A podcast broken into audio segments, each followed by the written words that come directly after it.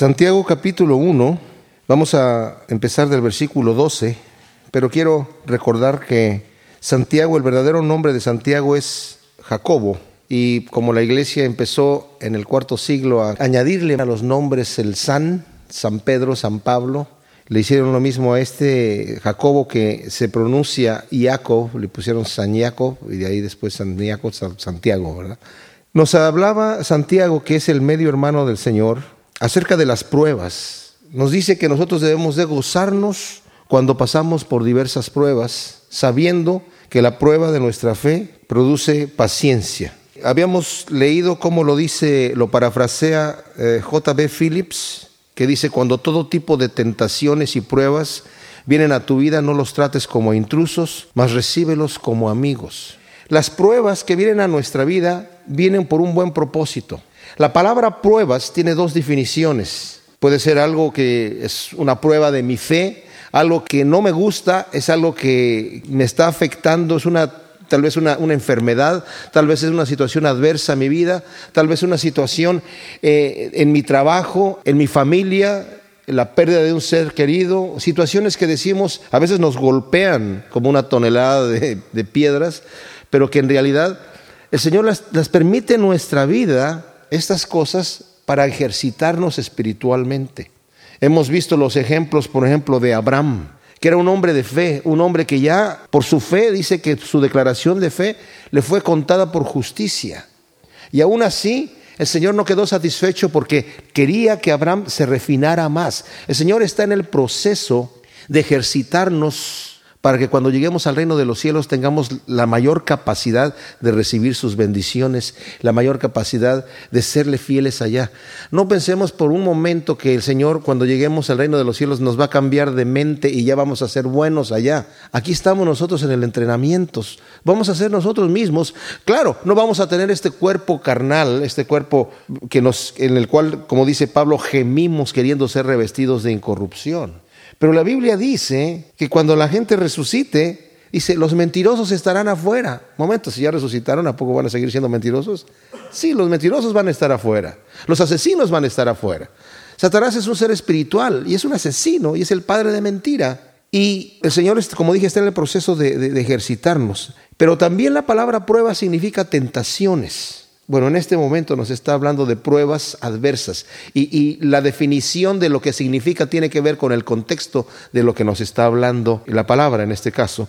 Entonces, estas cosas dice que debemos tener gozo cuando vienen estas pruebas porque el Señor las permite en nuestra vida por situaciones positivas. Van a producir en nosotros fortaleza, van a producir en nosotros firmeza. Esa fe, como dice Pedro, va a ser sometida al fuego y las impurezas van a ser quitadas. Porque yo les digo que la fe que tenía Abraham cuando inició su camino, que salió de Ur de los Caldeos, confiando en la palabra de Dios, y después le creyó a Dios cuando le prometió un hijo, por muy grande que haya sido, era inferior a la fe que tuvo después que estuvo a punto de sacrificar a su propio hijo. Alguien puede pensar, ¿y por qué Dios haría una cosa tan terrible con su amigo? La Biblia dice que le llama el Señor a Abraham mi amigo. ¿Quién trata así a su amigo diciéndole, sacrifícame a tu hijo, a tu único hijo Isaac? Pero lo que estaba haciendo el Señor es sometiendo a la prueba la fe de Abraham, para que Abraham supiera que Dios no le va a fallar y sabía que Dios no le iba a fallar. Y el Señor le dio tanto gusto ver la reacción de Abraham en este cuerpo carnal, en este cuerpo rebelde y mortal, de ver que estaba dispuesto a, no negarle ni a su propio hijo, que le dijo el Señor, por cuanto esto hiciste, Abraham, juro por mí mismo que te bendeciré. Ya le había dicho, pero dice, ahora juro por mí mismo que te bendeciré grandemente. Y en tu simiente van a ser benditas todas las naciones. Y le vuelve a ratificar la promesa que le había hecho anteriormente, pero le dice, lo juro por mí mismo, que realmente, en realidad te voy a bendecir. Nosotros tenemos varias pruebas en nuestra vida, todo el tiempo. Saben, la vida es una serie de pruebas y el que dice que no es así, miente. Está hablando con la Biblia cerrada, no se da cuenta de lo que dice la Escritura y no está realmente pensando. Hay gente que quiere decir, no, es que yo, yo vivo en la gloria todo el tiempo, no tengo ningún problema. No existe ese tipo de gente. Pasamos por pruebas todo el tiempo, de diferente forma. Y tal vez la prueba que te afecta a ti no me afecta a mí. Tal vez la situación, aunque estemos pasando por la misma situación, yo la puedo pasar tranquilamente y para ti se convierte en una gran cosa. pero aún así es una prueba. Yo antes pensaba que la Biblia dice, bienaventurados los que padecen por causa de la justicia, porque de ellos es el reino de los cielos, bienaventurados los que padecieres por causa de mi nombre, porque vuestro galardón va a ser grande en los cielos. Yo pensaba, pero si estoy padeciendo por causa de otra cosa, por causa de que mi jefe es muy abusivo, estoy padeciendo por causa de que me dio una enfermedad, por tal vez algo que yo hice o tal vez por algo que yo no hice. ¿En qué me beneficia esto? ¿En, qué, está produciendo esto para, para el reino de Dios? Pues está produciendo en mí depende de cómo yo tome la situación, depende de cómo yo enfoque y la perspectiva que yo tenga de la prueba, depende mucho lo que va a ocasionar en mí. Obviamente el Señor me va a recompensar, porque dice la Biblia que todas las cosas ayudan a bien a aquellos que aman a Cristo Jesús. Nos dijo que debemos estar con gozo cuando nos hallamos en diversas pruebas y nos había dicho que es sabiendo que la prueba de nuestra fe produce paciencia. Eso es, eso es lo que nosotros debemos de tener. Cada vez que viene una prueba a nuestra vida, debemos no ver la prueba, sino saber que eso va a producir un fruto. Señor, yo no sé qué fruto en este momento va a producir, pero yo sé porque tú lo has prometido, que estas cosas que están pasando en mi vida, aunque son adversas, me ayudan para bien. Entonces tiene un fruto posterior que no lo veo en este momento. Y ese tipo de enfoque en la prueba me permite pasarlo bien, pasarlo con gozo. Porque de otra manera sería una locura. Tened por sumo gozo cuando os halléis en diversas pruebas, pues solamente un enfermo mental diría que vengan las pruebas y voy a sonreír. No, sino ¿por qué? Porque sé que vienen con un buen propósito. Tengo confianza en mi Padre. El gozo permanece a través de la prueba porque es el fruto del poder del Espíritu Santo. Yo no estoy solo. Dios está operando en mí.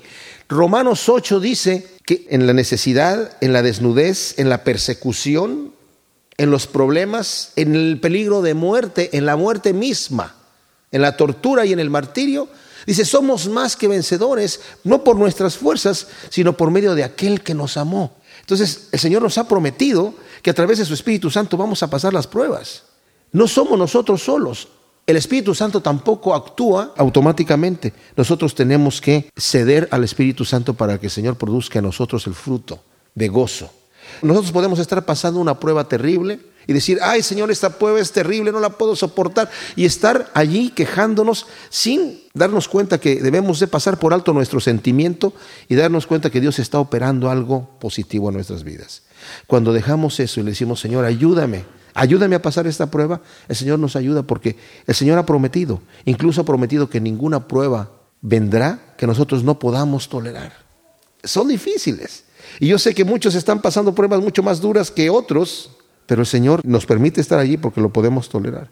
Y dice que si alguien tiene falta de sabiduría, que no entiende por qué está pasando esta situación, que no entiende cómo puede hacer para poder pasarlo con gozo, dice, pida con fe. Y este detalle quiero recalcarlo, aunque lo vimos la vez pasada, porque es muy importante. Cuando dice que pida por fe, quiere decir, pero pida sabiendo que la respuesta que le va a dar el Señor es una respuesta buena y la va a seguir. No pida para ver si, si, si le voy a hacer caso o no al Señor. Pida con fe, no dudando nada, porque la persona que duda, la persona que no está dispuesta a tomar el consejo de Dios y hacerlo, es una persona de doble ánimo que cambia todo el tiempo y dice, no piense la tal persona que va a recibir cosa alguna de Dios, absolutamente, ni ayuda ni nada. Dios sabe cuando somos honestos y cuando somos deshonestos.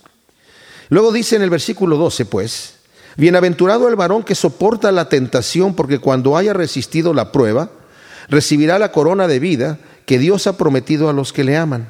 Aquí esta palabra significa varias cosas. Como dije, habla de una tentación, algo que me están tentando hacer el mal, pero también habla de una prueba que me está afectando, que no necesariamente es mala en sí si no es algo que me está afectando porque me está haciendo pasar un momento incómodo o doloroso o penoso. Pero dice, bienaventurado el varón que tolera, que se mantiene bajo estas circunstancias, que no cede a la tentación, que no cede bajo la presión. Bienaventurado el varón que soporta la tentación. Pero también se refiere a la tentación, no solamente a la prueba que me está viniendo, de la cual acabamos de hablar, también se refiere a la tentación de hacerme caer al mal. Somos tentados nosotros de nuestra naturaleza, tenemos nuestro cuerpo carnal, está el mundo y está el diablo. Tenemos lucha contra tres frentes y es una lucha constante, constante. Por eso Jesucristo dijo, el que quiera venir en pos de mí, niéguese a sí mismo. ¿Por qué? Porque tú, eh, tú mismo en tu carne no puedes agradar a Dios. Dice Pablo en Romanos que nuestra mente carnal aún es enemistad contra Dios, porque no se sujeta a la ley de Dios, porque tampoco puede sujetarse a la ley de Dios.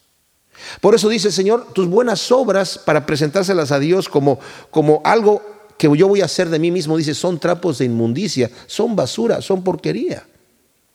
Pero la Biblia nos incita a hacer buenas obras. Santiago nos va a hablar de eso mucho. Pero no son las buenas obras que yo estoy haciendo en mi fuerza para quedar bien con Dios, sino son las obras que fruto de mi fe, obras en donde está operando el Espíritu Santo a través de mí.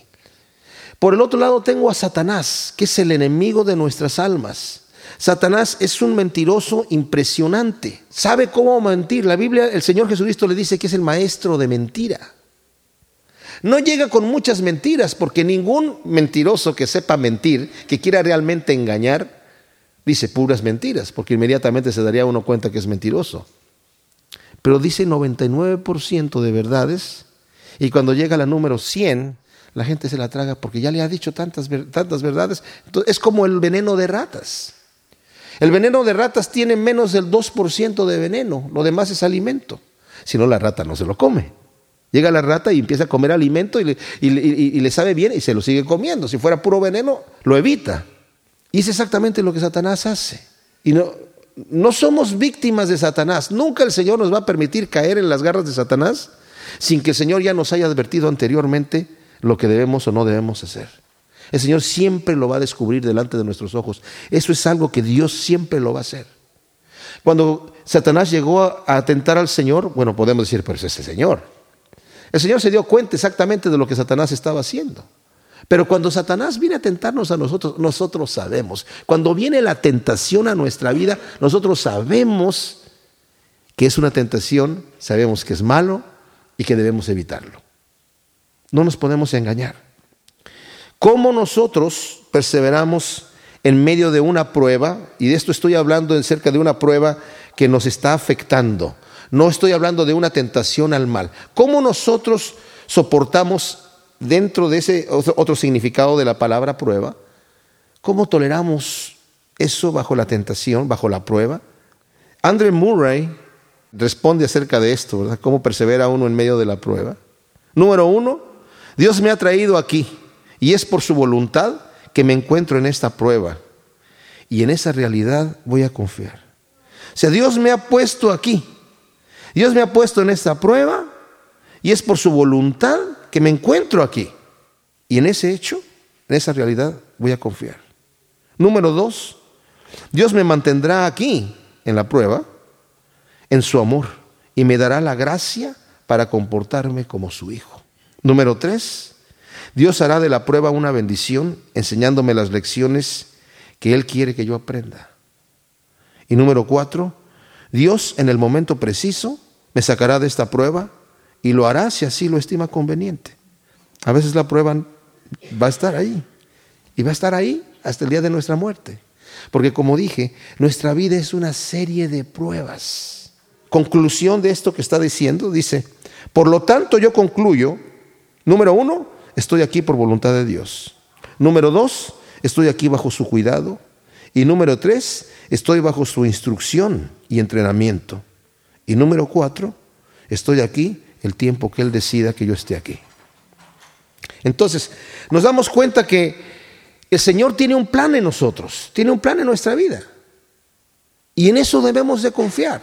Debemos de confiar en el amor de Dios. Satanás siempre va a llegar. Si Dios te ama, ¿por qué te está trayendo esto aquí? Siempre va a desafiar el amor de Dios.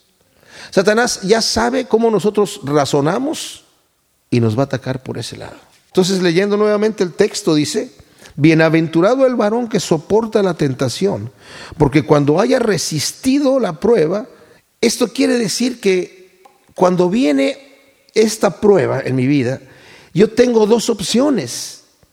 Tengo la opción de, de resistirla, pero resistirla confiando en Dios o tengo la opción de, romperme, de quebrantarme y de no pasar la prueba. ¿Y saben qué es lo que va a pasar? El Señor me va a volver a pasar la prueba otra vez. Porque no puedo llegar a la graduación si no llego a estudiar el curso. El Señor no quiere que reciba el título al final, sino paso el curso. Entonces el Señor está interesado en mi crecimiento espiritual y yo voy a estar teniendo que pasar por la prueba que el Señor quiere, porque la intención de Dios es que yo llegue a la estatura de Cristo Jesús, a la estatura de un varón perfecto. Y en este momento yo les digo, si ya le pregunto, levante la mano el perfecto que esté aquí, ¿quién va a levantar la mano? Nadie. Pero el Señor está en el proceso de perfeccionarnos cada día más y más y más. Esta vida es por un momento, mis amados. Esta vida es por un instante. Y debemos de las pruebas que vienen a nuestra vida, como les repito que dice eh, J.B. Phillips, cuando todo tipo de tentaciones y pruebas vienen a tu vida, no las trates como intrusos, como enemigos, mas recíbelos como amigos. Es difícil, eso definitivamente. Pero dice que el varón que resista bajo esta tentación, que soporte esto, es bienaventurado porque cuando haya resistido la prueba recibirá la corona de vida que Dios ha prometido a los que le aman. ¿Qué es esta corona de vida? Bueno, todos vamos a vivir eternamente, ¿eh? hasta los que se van al infierno van a vivir eternamente. El Señor le llama a la condenación eterna la muerte segunda, la muerte segunda. Y no es que se van a morir y van a quedar muertos sino que van a estar muriendo eternamente y nunca van a terminar de morir. Es por eso que se llama la muerte segunda. Pero obviamente nosotros vamos a recibir la corona de vida porque vamos a tener vida eterna. Pero aquí la palabra también significa la vida que tenemos ahora, que realmente vivamos una vida, vivir la vida realmente. O sea, el Señor quiere que vivamos la vida. El Señor quiere que tengamos gozo. Y por eso dice, yo he venido para que tengan gozo, pero para que tengan un gozo completo, no un gozo mediocre. No que estén disfrutando de la vida mediocremente, sino que realmente la disfruten como yo he diseñado que sea. Dios nos ha creado por un buen propósito. Por eso es que el Señor condena a la gente que no recibe a Cristo. Al Señor le costó no solamente habernos creado, y sí nos hizo bajo este mundo con pruebas y con tentaciones, porque aquí nos estamos refinando, aquí nos estamos definiendo. Pero no estamos solos. El Señor pagó el precio por nosotros. Qué bendición tan grande. Qué cosa tan increíble saber que Dios murió por mí en la cruz. De manera que yo ya estoy perdonado por mis pecados cuando vengo al conocimiento de Cristo y le recibo como mi Salvador. Pero encima de eso no me deja solo, no me abandona, sino dije yo, el Espíritu Santo nos ayuda a soportar la tentación. Porque si nosotros estuviésemos con nuestras propias fuerzas, la Biblia sería un fraude, el cristianismo sería un fraude. Si yo tengo que servir a Dios en mi propia fuerza, todo esto sería un verdadero fraude. Pero no es así. El Señor nos ayuda en nuestras debilidades para seguir adelante. Y dice aquí que vamos a recibir esta corona de vida, no solamente, como dije yo, la vida eterna con el Señor, sino aún aquí vamos a vivir una vida abundante. También la Biblia dice, el Señor dice, yo quiero que tengan ustedes una vida abundante. El fruto del Espíritu Santo es gozo, es paz, es amor. Qué bendición. Son cosas agradables. Y es lo que Dios quiere para nosotros. Pero ¿cuál es la condición? Dice que es bienaventurado el varón que soporta, que permanece, que persevera bajo la presión de la prueba, porque cuando haya resistido va a recibir la corona de Dios, de vida que Dios ha, prometido a quienes, a los que le aman. Ahora, ¿cómo sabemos si amamos al Señor? Preguntémonos esto. ¿Amamos a Dios? Podemos decir así de, dientes para afuera, sí. Yo quiero poner un ejemplo que se lo escuché al, al pastor Alistair Begg. Dice, si alguien me pregunta a mí, eh, ¿estás casado? Y yo digo, ah, ah, eh, sí, creo que sí. Me vería muy mal, ¿verdad? O si se lo preguntan a mi esposa también, se vería muy mal. Tiene que ser un sí enfático, inmediato, ¿verdad? Porque estoy casado, sí estoy casado. Tengo 37 años de estar casado y estoy felizmente casado. Bueno, ya me descubrí aquí, ¿verdad? Nos casamos cuando teníamos 5 años. En realidad, ¿cómo sabemos si amamos al Señor? La Biblia dice, los que aman a Dios guardan sus mandamientos. En primera de Juan. Los que aman a Dios guardan sus mandamientos. Si yo amo a mi esposa, voy a ser fiel a mi esposa. Ustedes se acuerdan cuando llegaron delante del altar con su, con su esposa, con su novia, Y el ministro les dijo, Andrés, ¿amas a Lupita? ¿La tomas como tu legítima esposa? ¿Prometes amarla? ¿Prometes cuidarla y respetarla? Y él dijo que sí. Y lo dijo Lupita, ¿tomas a Andrés como tu legítimo esposo? ¿Prometes amarlo, cuidarlo, respetarlo, regañarlo cuando llegue tarde? y dijo, sí. El Señor, nuestro Padre Celestial, también hizo algo parecido. Pero en vez de que estuviese la pareja allí, estaba Cristo Jesús estábamos nosotros. Y le dijo, Jesús, tomas a este pecador, prometes amarlo, prometes entregarte a él, prometes amarlo hasta la muerte, lo tomas como tu amigo, como tu hermano. Y él dijo, sí. Y luego nos pregunta a nosotros, pecador, ¿tomas tú a este Salvador? ¿Prometes amarlo? ¿Prometes someterte a Él? ¿Prometes entregarle tu vida? Y nosotros decimos que sí. Pero nuestra respuesta tiene que mostrarse no solamente como en nuestro matrimonio. La pareja puede decir esos, esos votos allí en el altar y después vivir una vida como les da la gana. Pero eso no es un verdadero matrimonio. Y en nuestro caso, nosotros debemos de vivir de acuerdo al voto que hemos hecho, porque nuestro Salvador no lo ha quebrantado nunca, ni lo va a quebrantar. Y eso, mis amados, nos debe de sostener a nosotros en las pruebas. Sabemos que mi Salvador me ama. Y yo estoy bajo esta situación porque Él es mi entrenador. Esto solamente es un ejercicio espiritual. Me cuesta trabajo, pero todo ejercicio cuesta trabajo. Estoy transpirando sangre. Bueno, mis amados, a Cristo Jesús le costó nuestra salvación. Me maravilla cómo la Biblia dice que para Dios hay alguna cosa difícil. Sabemos que no. Pero sin, sin tratar de blasfemar, les voy a decir que fue muy difícil para el Señor entregar a su Hijo para que muriera en la cruz. Y fue difícil para el Hijo ir a la cruz a morir por nosotros. Que si nuestra salvación hubiese sido a precio de oro, el Señor hace así y hace galaxias de oro, galaxias de rubíes, galaxias de diamantes. Pero el precio, el único precio que le pudo haber costado y que le costó mucho, lo pagó por amor de nosotros. Esa es la garantía que tenemos nosotros del amor de Cristo. Por lo cual cuando estamos en la prueba decimos, ok Señor, ayúdame, yo me voy a sostener de, ti. Ando en el valle de sombra de muerte y no veo nada, pero aquí está tu vara y tu callado que los puedo tocar y con eso me va a infundir aliento. Y me lo sostengo en las manos de Dios. En el versículo 13 de primer capítulo de Santiago, nos acaba de decir Santiago que las pruebas vienen por un buen motivo. Como lo hemos leído la versión parafraseada de J.B. Phillips, lo voy a volver a leer. Cuando todo tipo de tentaciones y pruebas vienen a tu vida, no los trates como a intrusos, mas recíbelos como amigos.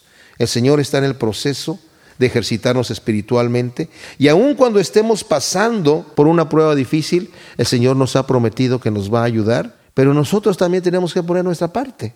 No es automático. Nosotros tenemos que soportar la prueba. Algunos piensan que cuando llegamos al Señor solamente tenemos que declarar, Señor, yo te recibo como mi Señor y como mi Salvador, y estoy sellado ya con la decisión que tomé por la declaración de fe, que lo recibí como mi Señor y Salvador, y ahora puedo salir afuera a hacer lo que yo quiera, y no es así.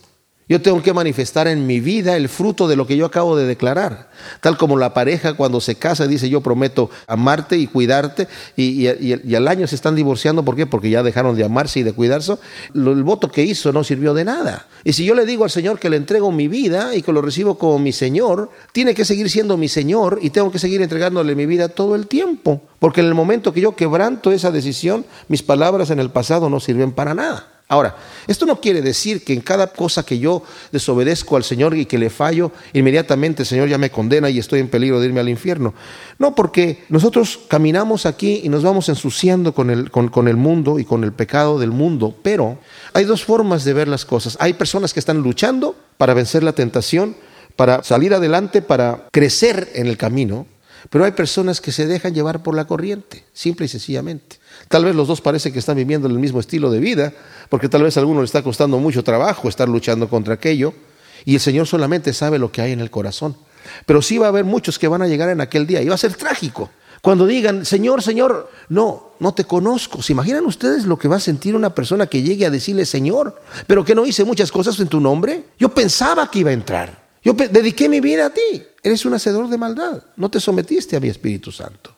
Y dice, no todo el que me dice, Señor, Señor, entrará en el reino de los cielos. Oh, pero que no se trata de que el que confiese con su boca que Jesucristo es el Señor ya es salvo. Pero es que no, no es así de mágica la cosa, nada más. Claro, obviamente que el que confiesa que Jesucristo es el Señor va a ser salvo, pero también el que persevere hasta el fin, ese será salvo. El que guarde su fe hasta el final. El Señor le dice a través de Ezequiel al pueblo de Israel, si el justo, después de hacer mucha justicia, quebrantare la ley y empezare a hacer injusticia, y muriere en su injusticia, toda la justicia que hizo no será recordada. Y ustedes dicen, eso no está bien. Y ustedes me dicen a mí, dice el Señor, que eso no está bien. Yo les digo a ustedes, lo que ustedes hacen es lo que no está bien. Si el injusto y el impío que hace impiedad e injusticia se arrepiente y empieza a hacer su justicia y muere en su justicia, toda su impiedad no va a ser recordada. Va a ser recordada su justicia. Y ustedes dicen, eso no está bien. Dice el Señor, yo les digo que lo que ustedes piensan es lo que no está bien. Eso es lo que el Señor va a hacer. Así que debemos entender que sí, el Señor pagó el precio por nosotros, pero no viene automáticamente nuestra decisión. Y aquí en el versículo 13 de, de Santiago capítulo 1 nos dice, cuando alguno es tentado, no diga que es tentado de parte de Dios, porque Dios no puede ser tentado por el mal, ni él tienta a nadie, sino que cada uno es tentado cuando de su propia concupiscencia es atraído y seducido. Entonces la concupiscencia, después que ha concebido, da a luz el pecado, y el pecado siendo consumado, da a luz la muerte.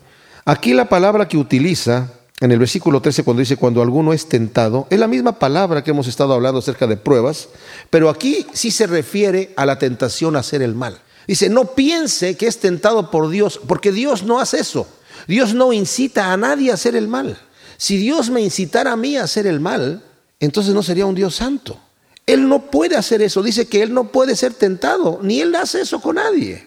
¿Saben quién me tienta a mí? Me tienta mi carne, me tienta el mundo y me tienta el diablo.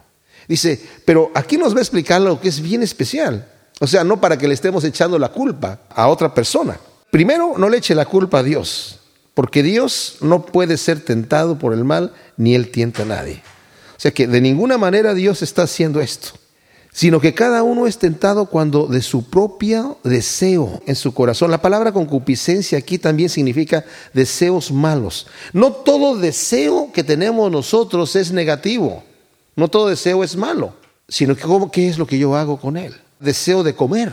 Porque el Señor ha puesto ese deseo en mi, en mi ser. Soy un ser que necesita comer y me ha dado el deseo de comer, pero lo puedo utilizar mal con la gula. El Señor ha puesto el deseo sexual entre la atracción entre el hombre y la mujer, pero ha puesto el matrimonio. Y yo o cualquiera puede utilizar eso fuera de la ley de Dios y fornicar o adulterar. Y ese deseo legítimo que Dios ha puesto lo usa para mal. Estoy hablando del deseo malo, no solamente de un deseo carnal cualquiera. Dice, cada uno es tentado cuando de su propia concupiscencia es atraído y seducido. Entonces la concupiscencia después que ha concebido da a luz el pecado y el pecado siendo consumado da a luz la muerte.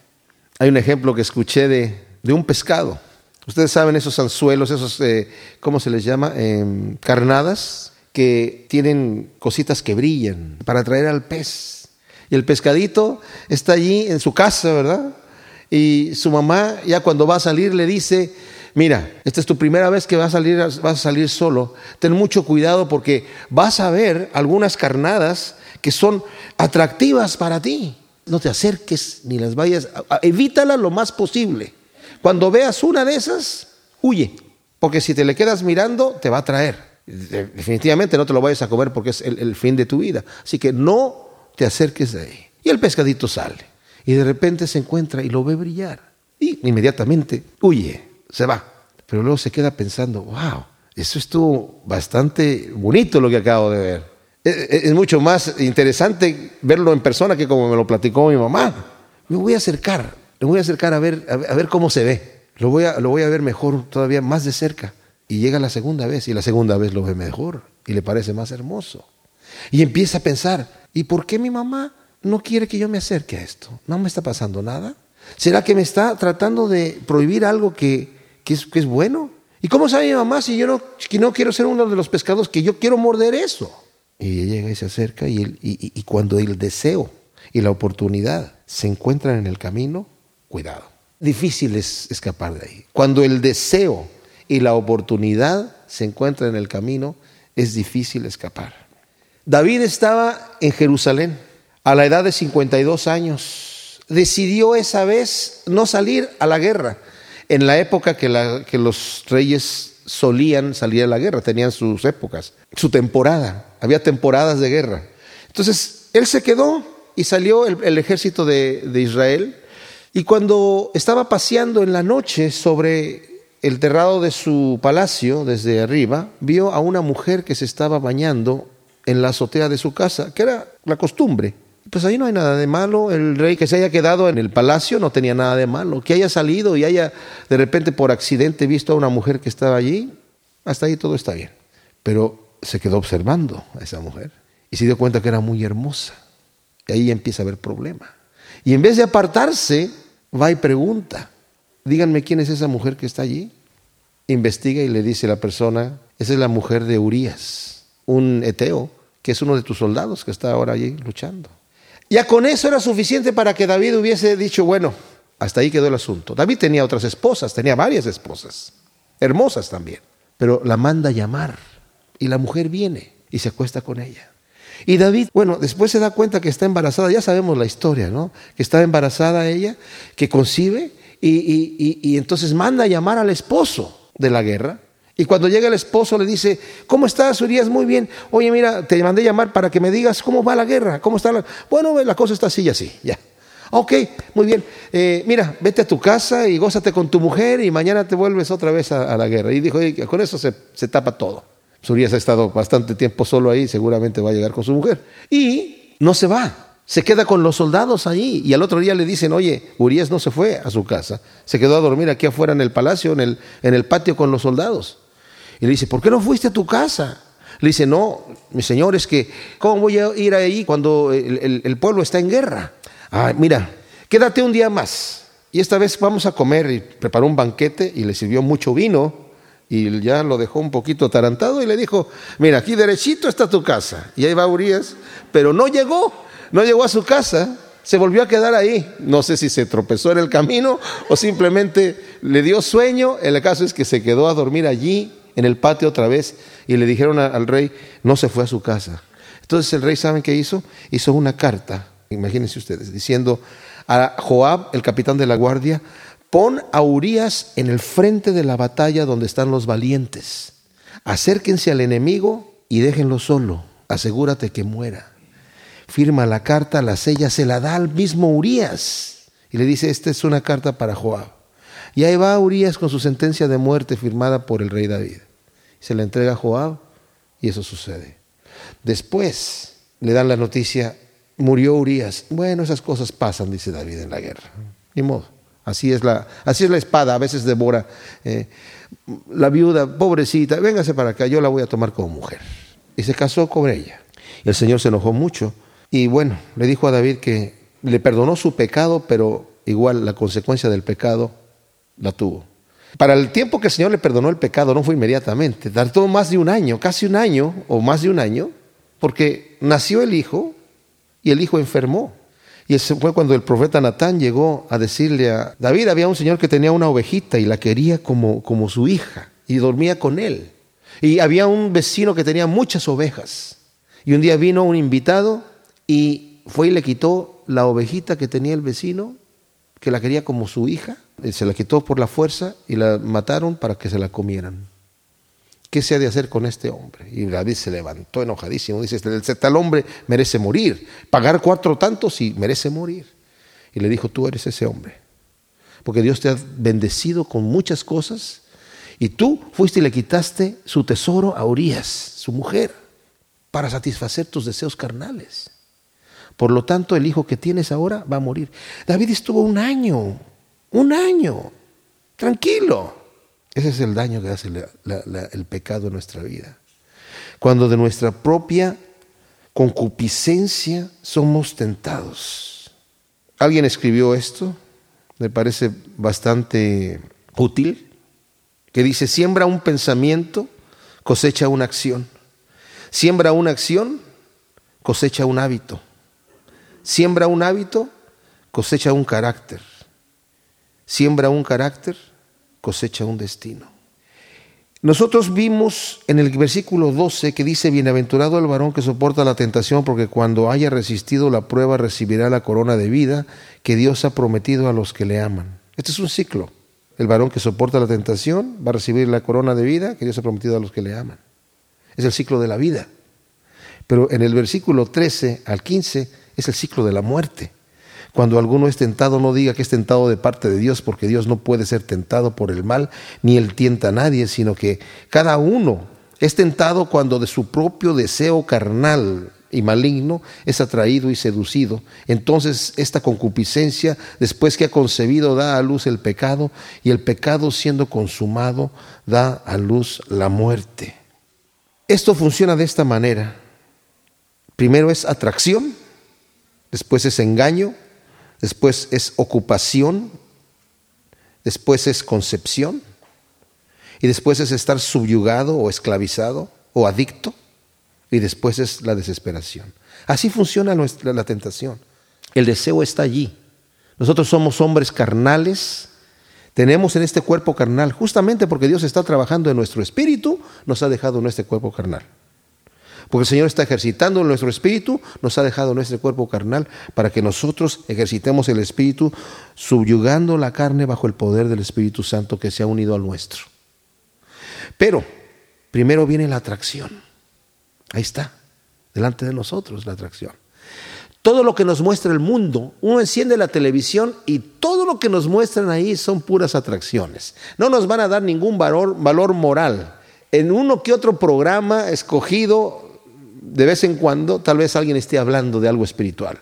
Pero primero está la atracción. Después viene el engaño. Satanás, cuando nos engaña para que pequemos, nos dice, Dios no quiere que disfrutes esto, Dios te está privando de algo bueno. Increíble. Como cuando Adán y Eva, los gnósticos, en los niveles altos, adoran a Satanás, te llaman el ángel de luz. Y ven a Dios como alguien que los ha privado, que los ha engañado, fíjense. Y les ha dicho a, Adán y Eva, ponen ese ejemplo, le dijo, mira, de todo lo que yo sembré, tienes un bonito paraíso aquí, puedes disfrutar de todo, excepto de ese árbol que está ahí. Y la serpiente le dice a Eva, entonces no pueden comer de todo árbol, no, sí podemos comer de todo árbol, pero de ese árbol no, porque dijo Dios que, el día que ese que comiéramos de ese árbol, moriremos. No es cierto, no van a morir. Lo que pasa es que Dios sabe que si comes de este árbol, vas, tus ojos van a ser abiertos y vas a conocer el bien y el mal. ¿Era cierto eso? Sí. Y van a llegar a ser como Dios, conociendo el bien y el mal. ¿Era cierto? No íbamos a llegar a ser como Dios en sí, pero en el, en el detalle de conocer el bien y el mal, en eso sí íbamos a llegar a ser como Él. Dios te está privando de algo alcanzable para ti. Te dice, no comas de ese árbol porque vas a morir. Eso es lo único que te dijo. Pero en realidad, si comes de este árbol, no vas a morir. Y no se murió inmediatamente, pero se murió después de muchos años. En realidad la palabra decía, muriendo moriréis.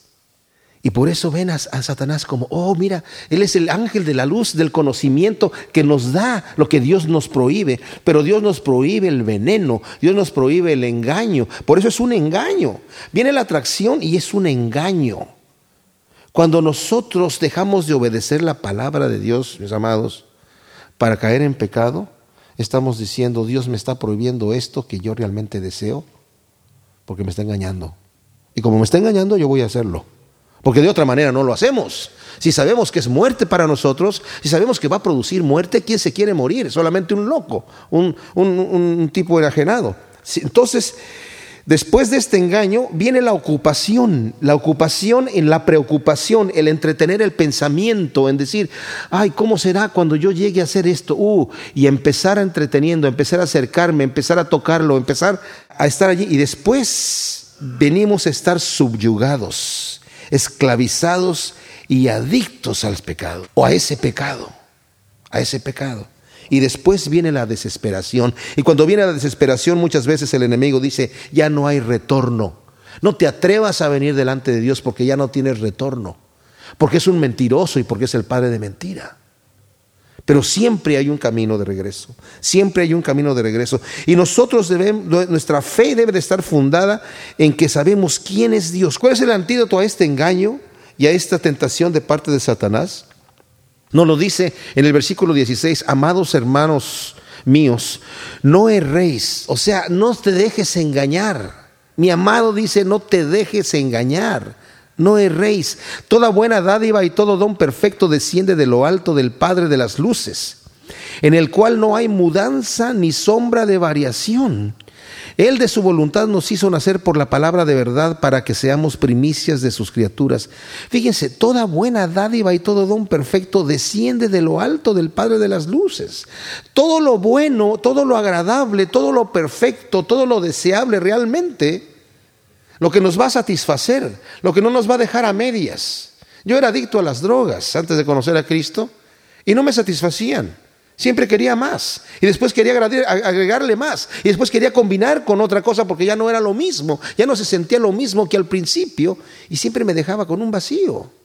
Pero lo que Dios nos ofrece no nos deja con vacío. Nos satisface plenamente. Tengo que disfrutar, fíjense, de una convicción profundamente sembrada en mí de la bondad de Dios. Tengo que tener una convicción sembrada profundamente en mi corazón que Dios es bueno y que quiere lo mejor para mí. Ese es el antídoto a todo esto. Así que cuando yo me voy a acercar y estoy viendo el anzuelo y estoy viendo las lucecitas, voy a decir, no, eso, tiene, eso me va a hacer daño. Si yo lo muerdo, eso me va a traer la muerte, porque ese es el final. Al final de todo, cuando el pecado es consumado, da luz la muerte. Ese es el producto final. La prueba, cuando yo la soporto, cuando la tolero, da a luz la corona de vida ¿Qué ciclo voy a escoger? ¿El ciclo de la vida o el ciclo de la muerte? El amor de Dios es genuino.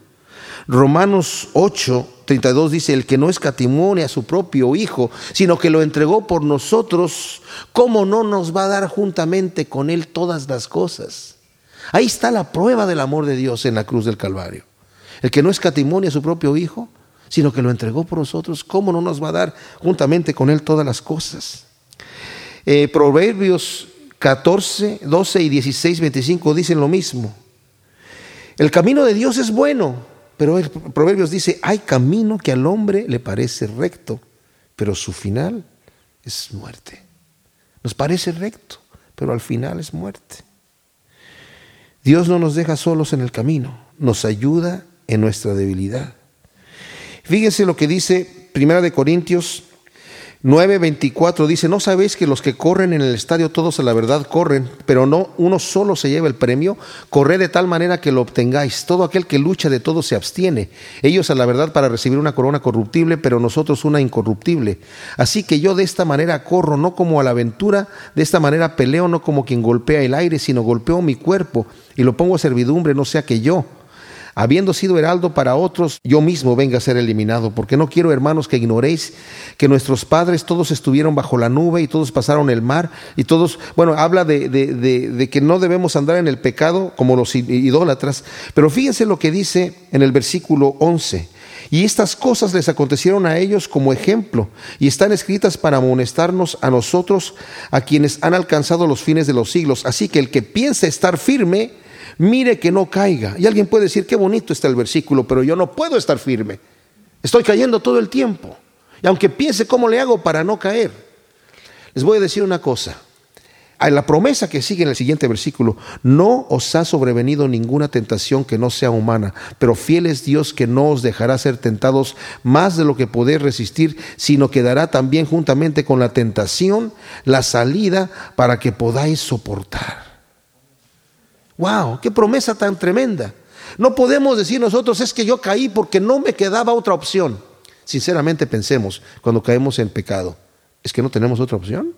Siempre está la puerta ahí. A veces no la queremos ver.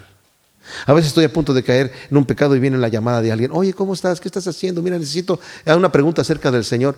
¿Y, ¿Y qué vas a hacer? Ahí está la puerta. Pero tú la puedes cerrar e irte a caer en la tentación. Debemos ser sabios y ver la puerta que el Señor nos está dando.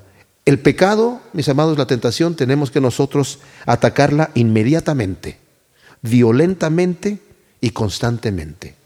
Voy a terminar con un versículo que dice, Señor, si tu ojo te es ocasión de caer, violentamente sácalo y échalo de ti, que mejor te es entrar al reino de Dios con un solo ojo, que todo tu cuerpo se echado al infierno. Si tu mano derecha, si tu pie derecho te es ocasión de caer, córtalos y échalos de ti, que mejor que es entrar mutilado al reino de Dios, ¿qué? con todo tu cuerpo al infierno. El Señor no quiere que nos mutilemos, sino que cualquier cosa que yo le eche la culpa, es que esto es lo que me está haciendo caer, tienes que atacarlo inmediatamente, violentamente y constantemente.